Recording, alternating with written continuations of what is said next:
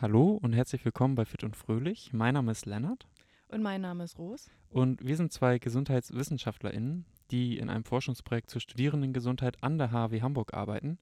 Wir sprechen Folge für Folge über Themen rund um Gesundheit, um euch gesundheitsrelevante Themen im Studium näher zu bringen und um zu schauen, was da eigentlich mit unserer Gesundheit, mit eurer Gesundheit im Studium so los ist und weshalb das überhaupt wichtig ist. Super, dann lass doch mal starten. Genau. In der letzten Folge haben wir über Kommunikation und Konflikte gesprochen. Magst du uns da nochmal einen Einblick geben, Ros? Soll das jetzt ein kleiner Test sein, ob ich noch weiß, worüber wir gesprochen haben? Ganz genau. Gut, dann äh, hoffe ich, dass ich bestehe. Und zwar kann ich mich erinnern, dass wir einmal natürlich definiert haben, was Konflikte eigentlich sind, welche Parteien dort eine Rolle spielen. Und ähm, ja, am Ende war, glaube ich, die Hauptmessage die, dass wir Konflikte nicht scheuen sollten. Also wir haben euch als ZuhörerInnen sogar ermutigt, in Konflikte mal reinzugehen. Und ähm, am Ende geht es eben darum, konfliktfähig zu sein und ähm, ja, so eine Art Win-Win-Situation eigentlich auch hervorzurufen. Also die Bedürfnisse des eigenen, jetzt will ich zu weit ausholen. Aber war das nicht so? Ja, ganz genau. Und wenn ihr darüber noch mehr wissen wollt, dann klickt euch einfach rein, hört nochmal den Podcast an oder schaut direkt ins Lernangebot auf der HU-Website Gesund durch Studium. Kommen wir zur heutigen Folge, oder? Würde ich sagen. Heute soll es um das Thema Schlaf gehen. Und Schlaf hat für uns aus unserer Sicht einen relativ offensichtlichen Bezug auf Gesundheit, denn jeder kennt dieses Gefühl, ne? wenn man zu wenig Schlaf hatte, man ist dann irgendwie total matschig am nächsten Tag und ähm, kann sich nicht so gut ähm, konzentrieren. Mm, also wir kennen irgendwie alle, wie es sich anfühlt, wenn man nicht genug Schlaf hatte oder einfach keinen guten Schlaf hatte. Und heute wollen wir mal gemeinsam schauen, was einen gesunden Schlaf ausmacht und wie man das hinbekommt und was halt auch, warum das überhaupt ein Thema ist. Also nur weil wir jetzt sagen, es ist irgendwie so ein subjektives Gefühl, ähm, was steckt da eigentlich hinter? Und was den Bedarf angeht, da würdest du uns was erzählen. Genau. Ich glaube, wir haben auch noch für keine Podcast-Folge so viele TED-Talks angehört wie dieses Mal. Ähm, das heißt, wir sind gut informiert, haben uns viele wissenschaftliche Beiträge angehört. Und was ich jetzt vor allem erstaunlich fand, so als kleiner Random Fact, ist, dass wir eigentlich durchschnittlich im Leben 36 Prozent unseres Lebens mit Schlaf verbringen. Das heißt, wenn wir 90 Jahre alt werden, sind das genau 32 Jahre, die wir schlafen. Also das finde ich krass. Und ähm, ja, ich glaube, der Bedarf wird vor allem dadurch nochmal deutlich und da möchte ich auch gern einmal ein Zitat vorlesen. Ich hoffe, dass mein Englisch jetzt auch Sinn macht. It's a silent, sleepless epidemic and it's fast becoming one of the greatest public health challenges we face in the 23rd century. Das ist ein Zitat von Matthew Walker. Er ist Professor für Neurowissenschaften und Psychologie an der Universität of California. Und in seinem TED Talk beispielsweise legt er einmal dar, warum Schlaf eigentlich unverzichtbar ist. Also Schlaf ist wirklich eine Grundvoraussetzung für unser körperliches, aber vor allem auch psychisches Wohlbefinden. Und ja, wie Lennart gerade schon angedeutet hat, ist es grundlegend für unsere eigene Leistungsfähigkeit. Das heißt, Schlafstörungen zählen eigentlich zu den häufigsten Beschwerden. Und um da einmal Zahlen und Daten zu nennen, über 30 Prozent der Erwachsenen in Deutschland leiden an Ein- und Durchschlafstörungen und etwa ein Viertel der Frauen und ein Fünftel der Männer berichten über eingeschränkte Schlafqualität. Und vielleicht können wir diese Daten nochmal auf unser Studium oder euer Studium übertragen. Wann sind beispielsweise im Studium Phasen, die uns den Schlaf erschweren? Genau, wir haben uns schon mal im Vorfeld so ein bisschen Gedanken gemacht und uns äh, zurückerinnert. Und Situationen sind natürlich ganz klassisch so die Prüfungsphase, die heiße Phase, wo man vielleicht viele Sachen so abgeben muss, vielleicht auch viele Präsentationen vorher noch hat. Gleichzeitig muss man lernen und dann muss man irgendwann ähm, seine Prüfung abgeben. Und das ist sicherlich eine belastende Situation und da kann es ähm, ja zu äh, Einschlafstörungen äh, äh, kommen, zu, ja, zu Schlafmangel vor allem, dass man einfach bis spät in die Nacht lernt, weil man hat ja dann irgendwie auch noch Verpflichtungen am Tag. Ähm, sodass man dann äh, nicht so richtig zum Schlafen kommt. Das könnte zum Beispiel ein Punkt im Studium sein. Ja, und ich glaube, was an der Stelle vielleicht auch nochmal zu betonen ist, ist, dass man in so eine Art Teufelskreis gerät. Also umso weniger man schläft, desto mehr greift man vielleicht auch zu Mitteln, die einen angeblich wieder zum Schlaf verhelfen. Sollen wir da mal einmal vielleicht Cannabis nennen oder Alkohol? Und dass das aber eigentlich, ja, gar keine Hilfsmittel in dem klassischen Sinne sind. Genau, da würden wir auch nochmal, glaube ich, verweisen auf den TED Talk von Matthew Walker, der wirklich extrem gut auch auf ähm, Alkohol- und Cannabiskonsum nochmal eingeht und auch nochmal deutlich macht, dass es einfach nicht stimmt, dass das einem beim Einschlafen hilft. Das ist vielleicht ein subjektives Gefühl, komm, ich trinke jetzt ein Bier und dann kann ich besser schlafen. Ähm, aber die Schlafqualität wird eindeutig schlechter dadurch. Da gibt es genügend Studien, äh, Studien, die das ähm, belegen. Und was du auch gerade noch gesagt hast, ähm, mit, der, mit dem Schlaf aufholen, glaube ich, ähm, hast du nicht gesagt, du nein, aber äh, das wollte ich auf jeden Fall noch loswerden. Ähm, ich, ich schüttel den Kopf. ähm, man kann Schlaf nicht aufholen. Schlaf ist äh, keine, ist nicht wie eine, wie auf Geld auf der Bank. Ähm, wenn man eine Nacht nicht geschlafen hat, kann man nicht die nächste Nacht irgendwie die, Schlaf, äh, die, die Schlafstunden nachholen. Ähm, das funktioniert nicht. Ähm, das ist, glaube ich, nochmal ganz wichtig zu, zu nennen. Mhm. Und er bezieht das ja beispielsweise auch auf unsere Gesellschaft, dass unser Rhythmus eigentlich, ja, unter der Woche schlafen wir vielleicht fünf bis sechs Stunden und versuchen das dann am Wochenende nachzuholen. Und seine, sein Appell war eigentlich der, dass wir versuchen sollten, sowohl unter der Woche als auch im Wochenende eine gleichbleibende Zeit zu schlafen. Also durchschnittlich sieben bis acht Stunden, richtig? Genau, das ist richtig und das ist schon so ein kleiner Teaser. Also bleibt dran, denn am Ende kommen nochmal so fünf oder ein paar mehr Tipps äh, für, für einen gesunden und einen guten Schlaf. Ähm, das war vielleicht schon einer davon. Und jetzt haben wir darüber gesprochen, ähm, was ist das Risiko, ähm, was ist, äh, ja, wo, wo, wo ist der Bedarf, ähm, aber was sind denn Folgen aus äh, ja, schlechten Schlaf, von nicht genug Schlaf, äh, ungesunden Schlaf, wie man es auch nennen möchte. Vielleicht zähle ich da einfach ein paar Sachen auf und äh, dann macht es das Ganze nochmal deutlicher. Ähm, wenn wir eine geringe oder einen äh, ungesunden Schlaf haben, das ist mit einem Risiko für zahlreiche Erkrankungen ähm, assoziiert. Beispielsweise ähm, Diabetes, Bluthochdruck, Herzerkrankungen, ähm, beispielsweise auch Depressionen. So, das waren jetzt schon relativ viele Folgen von ja, Schlafmangel. Und wenn wir aufs Studium schauen, da haben wir es immer auch mit Leistungsfähigkeit zu tun. Wir wollen das Studium gut ähm, schaffen. Wir haben Leistung zu erbringen. Und was gibt es da zu sagen? Also nach unserer Recherche konnten wir feststellen, dass Schlafmangel eben zu deutlichen äh, Einschränkungen der kognitiven Fähigkeiten führt und zu einer verminderten Konzentration. Eine große Aussage war auch die, dass wir weniger kreativ beispielsweise sind.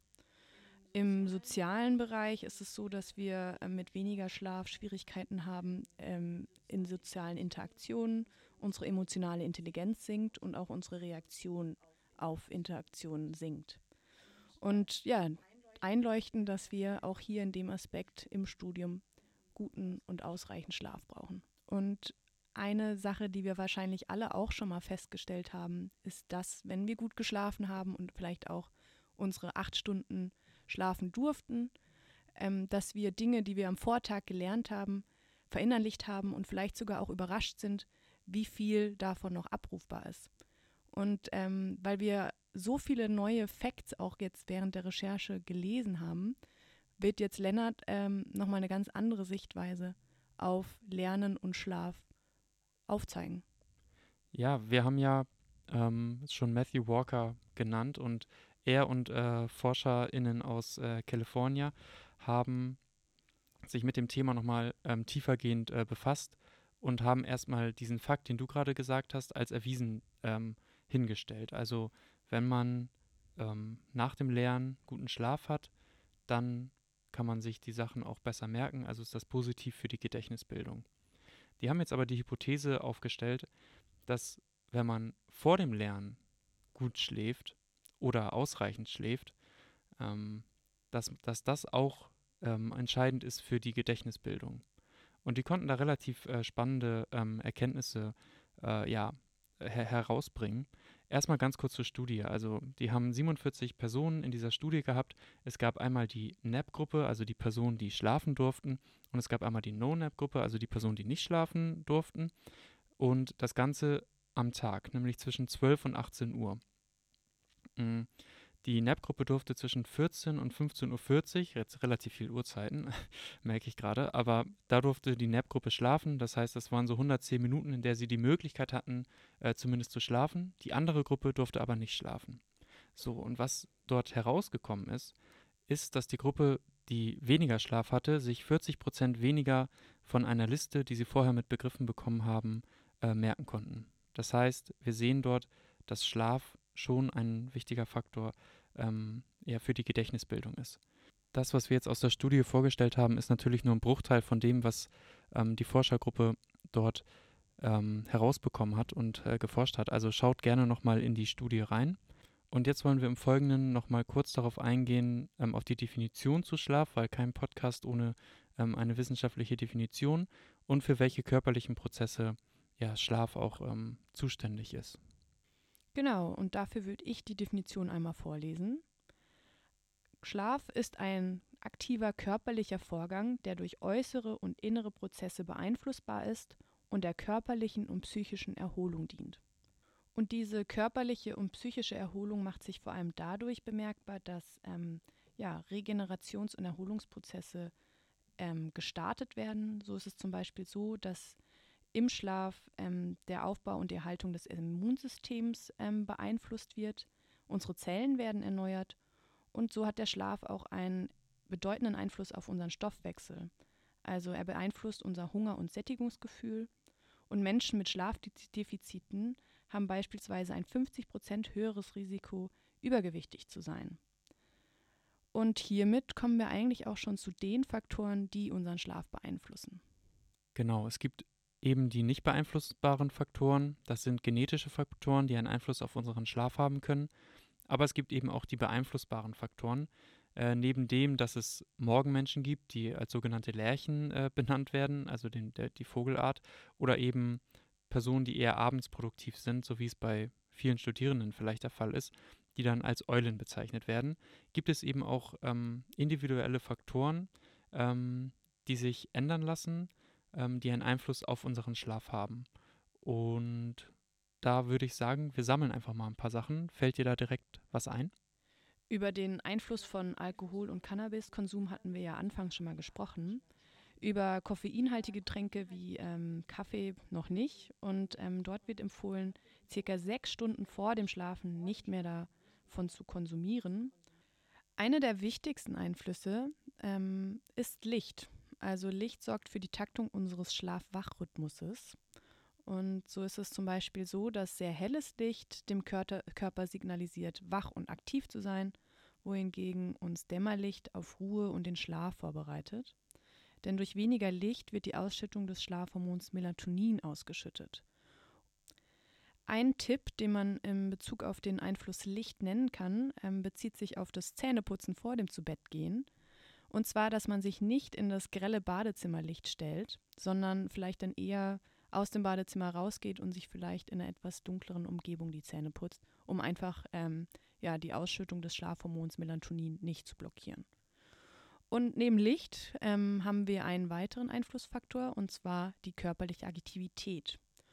Und Bewegung und Sport haben beispielsweise einen positiven Einfluss auf die Schla Einschlafdauer und bewirken weniger Schlafunterbrechungen. Ähm, Wichtig dabei sind vor allem die Intensität, die Dauer und aber auch die Sportart. Ähm, und in der Vorbereitung zu dem Podcast haben wir zwei Aspekte identifizieren können, die ähm, ja, die körperliche Aktivität als Einflussfaktor bei Schlaf äh, ja, beeinflussen können. Und Lennart, möchtest du von deinen Erfahrungen berichten? Ja, gerne. Ähm, wir haben uns vorher dazu ausgetauscht und ich konnte mich total damit identifizieren, äh, zu sagen, vorm Schlaf keinen intensiven Sport, ähm, weil ich mich an Handballtrainings erinnert habe, die so bis 10 Uhr ungefähr gingen. Und wenn ich dann nach versucht habe, direkt einzuschlafen, ist mir das eigentlich im Regelfall nicht so gut gelungen, weil man ähm, doch noch sehr in dieser, ja, in diesem äh, Sportmodus sozusagen war. Mhm. Und aus meinen Erfahrungen konnte ich sozusagen schöpfen, dass ähm, ich es wichtig finde, nach einer intensiven Sporteinheit, die kann auch gegen Abend sein, aber dass man zumindest noch eine Art Entspannungsübung nach dem Sport einrichtet, sei es eine Atemübung oder eine Meditationsübung. Auf die Weise kann man sozusagen schon in so eine Art Ruhemodus vor dem Schlafen kommen und erleichtert eben den Schlaf. Das zu der körperlichen Aktivität. Ähm, wir haben auch über den Einflussfaktor Ernährung gesprochen. Und wie müsste man sich sozusagen ernähren, um unseren Schlaf positiv zu beeinflussen? Also vermeiden sollte man auf jeden Fall fettreiches und schweres Essen. Und dazu zählt aber auch, dass man äh, schwer verdauliches versuchen sollte zu vermeiden. Und da gehören auch so leichte Lebensmittel wie beispielsweise ähm, Salat dazu. Also da auf jeden Fall darauf achten, dass man vorm Schlafengehen ähm, nicht diese Art von Lebensmitteln konsumiert, sondern da in eine andere Richtung äh, sich orientiert. Genau, also neben der Ernährung zu denen du ja jetzt diese ähm, Ernährungstipps gegeben hast, wollten wir auch nochmal den Aspekt psychische Gesundheit aufgreifen, da der unseren Schlaf ja auch vor allem negativ beeinflusst, ist, beeinflusst sei es der wahrgenommene Stress oder auch Angst. Ähm, was kann man zum Beispiel bei Schlaflosigkeit tun? Ja, wir haben uns damit nochmal so ein bisschen beschäftigt, ähm, denn gerade in stressigen Phasen kann es ja mal dazu kommen, ähm, wenn jetzt eine Prüfungsphase ansteht oder ähnliches, dass man einfach nicht einschlafen kann oder immer wieder ähm, wach wird ähm, in der Nacht, also nicht durchschlafen kann. Ähm, also entweder eine Einschlaf- oder eine Durchschlafstörung äh, vorliegt in, den, in der Zeit. Und da hat auch, äh, haben auch Experten äh, oder empfehlen Experten, wenn man zu lange wach im Bett liegt, dann wird auf jeden Fall empfohlen, aus dem Bett rauszugehen, in einen anderen Raum und im Idealfall auch was anderes zu tun. Also in dem Raum dann nicht versuchen zu schlafen, sondern sich erstmal ähm, abzulenken. Beispielsweise einen Tee kochen oder vielleicht liegt da noch ein Teller, der abgewaschen werden muss. Ähm, einfach was anderes kurz machen. Ähm, der Grund ist, dass das Gehirn relativ schnell das Schlafzimmer mit diesem Wachzustand verbindet. Ähm, und diese Assoziation sollte versucht werden zu brechen. Also das Schlafzimmer ist dafür da, wenn wir müde sind, und sollte eben nicht damit verbunden werden, äh, wach zu sein. Deswegen wird auch empfohlen, beispielsweise im Schlafzimmer nicht unbedingt zu arbeiten, sondern das wirklich als Raum zu nehmen, äh, wo man halt seinen Schlaf abhält. Äh, neben dem Thema Schlaflosigkeit haben wir uns mit dem Thema Naps äh, auseinandergesetzt, ähm, spezifischer dem Power Nap. Ähm, auf Deutsch übersetzt vielleicht äh, Nickerchen, also das Nickerchen für zwischendurch. Und das ist aus unserer Sicht gerade im Kontext äh, Studium und Hochschule, Universität wichtig, weil Ruheräume ähm, schon auch ein, äh, auf, auf einem auf, aufstrebenden Ast zumindest im Kontext ähm, Arbeitswelt sind und es eine tolle Sache wäre, wenn das auch im Setting Hochschule ähm, Anwendung finden würde. Aber jetzt ist natürlich so ein bisschen die Frage, warum überhaupt nappen? Macht das Sinn? Wie nappe ich richtig? Wo kommt das überhaupt her? Und da haben wir uns so ein paar Sachen zusammengesammelt. Da wäre meine erste Frage, ob du wusstest, dass einige Fluggesellschaften eine sogenannte Napping Policy eingeführt haben. Also im Grunde so eine dienstliche Vorschrift ähm, für das Nickerchen. Ach was, nein, das wusste ich nicht. Genau, das äh, war nämlich die Überraschung äh, heute äh, am Podcast. Die habe ich jetzt erfolgreich eingebaut. Es gibt aber auch Beispiele aus der Wirtschaft, wie beispielsweise Google, IBM oder den Schokoladenhersteller Toblerone, ähm, die die Möglichkeit für Powernaps im Setting Arbeitswelt ähm, geben. Und warum? Weil es eine Vielzahl an Studien gibt, die den Mehrwert eines Powernaps belegen. Powernapping erhöht ähm, die Reaktionsschnelligkeit, verringert Aufmerksamkeitsausfälle. Äh, das ist eine Studie der NASA, also ähm, sollte man schon dann auch ernst nehmen. Eine 30-minütige Mittagsruhe reduziert das Risiko von Herz-Kreislauf-Erkrankungen um bis zu 37 Prozent. Ähm, das heißt, Napping ist eine gesundheitsförderliche und auch eine leistungsfördernde ähm, Sache, die auch ja im Grunde als äh, Wachmacher ähm, tituliert werden könnte. Und wie würde man oder wie geht man das am besten an? Also wenn man jetzt eigentlich noch nicht ähm, in den Genuss gekommen ist, sich mittags äh, ja, zum Nappen hinzulegen. Ja, ähm, wichtige Frage und da sollte man auch wirklich ähm, gucken, dass man das richtig macht. Denn es geht nicht darum, sich hinzulegen und dann ewig zu schlafen. Weil das Problem ist, dass der Körper nach ungefähr 30 Minuten in diese Tiefschlafphase kommt. Und da wollen wir nicht rein, weil wenn wir in der Tiefschlafphase ähm, sind, dann fühlen wir uns danach müde und sind eher erschöpft. Ich glaube, das kennt der ein oder andere mal bei so einem anstrengenden Tag. Man hat die Möglichkeit, sich mal hinzulegen und vergisst einen Wecker zu stellen. Man schläft irgendwie eine Stunde oder länger und wacht auf und weiß gar nicht genau, wo man gerade ist. Vielleicht hat der ein oder andere gerade das Gefühl, oh ja, das kenne ich. Deswegen wird empfohlen, circa 10 bis 20 Minuten äh, einen Schlaf äh, einzuplanen. Einfach äh, sich in Ruhe hinlegen, einen Wecker stellen. Und es ist auch gar nicht schlimm, wenn man gar nicht richtig einschläft. Es geht wirklich darum, dass man einfach in der Zeit seine Ruhe hat. Und im, im Idealfall schafft man es halt da auch dann kurz äh, einzuschlafen. Also ich mache das jetzt schon regelmäßig und ähm, das war natürlich auch eine Sache, die im Homeoffice während Corona sehr viel einfacher umsetzbar war und habe wirklich gemerkt, dass das einen großen Effekt hatte. Und das sind wirklich nur 10 bis 20 Minuten.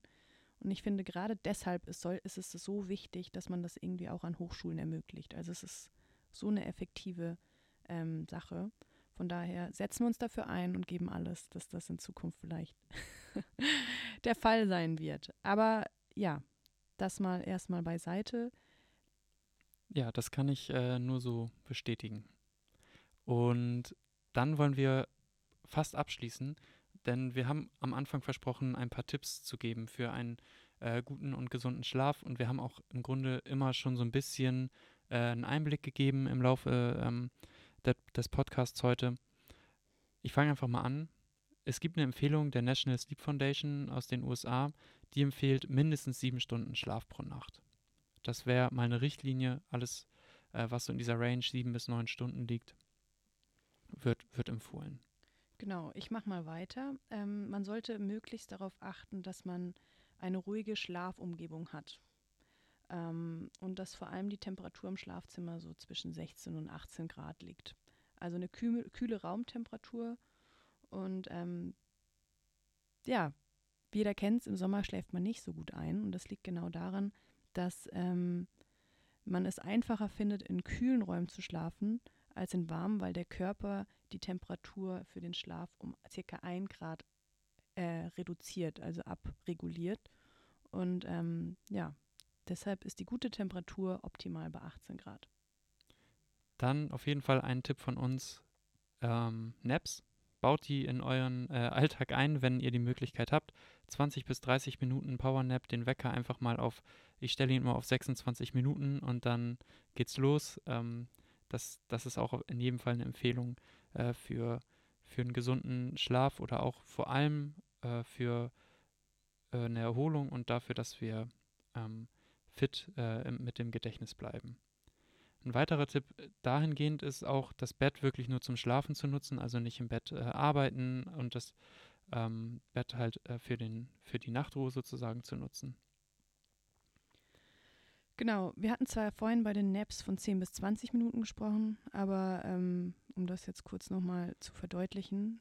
Ja, äh, mein, mein Tipp ist 26 Minuten, ich habe das mal gelesen. Ähm, und zwar schläft man ja nicht sofort ein. Mhm. Ähm, und diese 26 Minuten sind aber auch immer noch davor, dass man, falls man sofort einschläft, dass man eigentlich nicht in diese Tiefschlafphase kommt, weil die ja erst nach frühestens 30 Minuten äh, anfängt. Ähm, ich habe mir da mal einen Experten zu, zu Napping äh, äh, ja, sozusagen äh, mir, mir angeschaut und der hat genau das empfohlen, 26 Minuten. Und seitdem ich das mache, das ist eigentlich die perfekte Zeit und ich würde es jedem genauso empfehlen. Okay, super.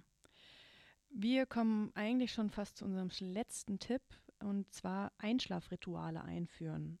Das kann alles Mögliche sein. Es kann helfen, einen Tee zu trinken, bevor man zu Bett geht, Entspannungsübungen durchzuführen oder eben auch vielleicht äh, ein, zwei Sätze in sein Tagebuch zu schreiben.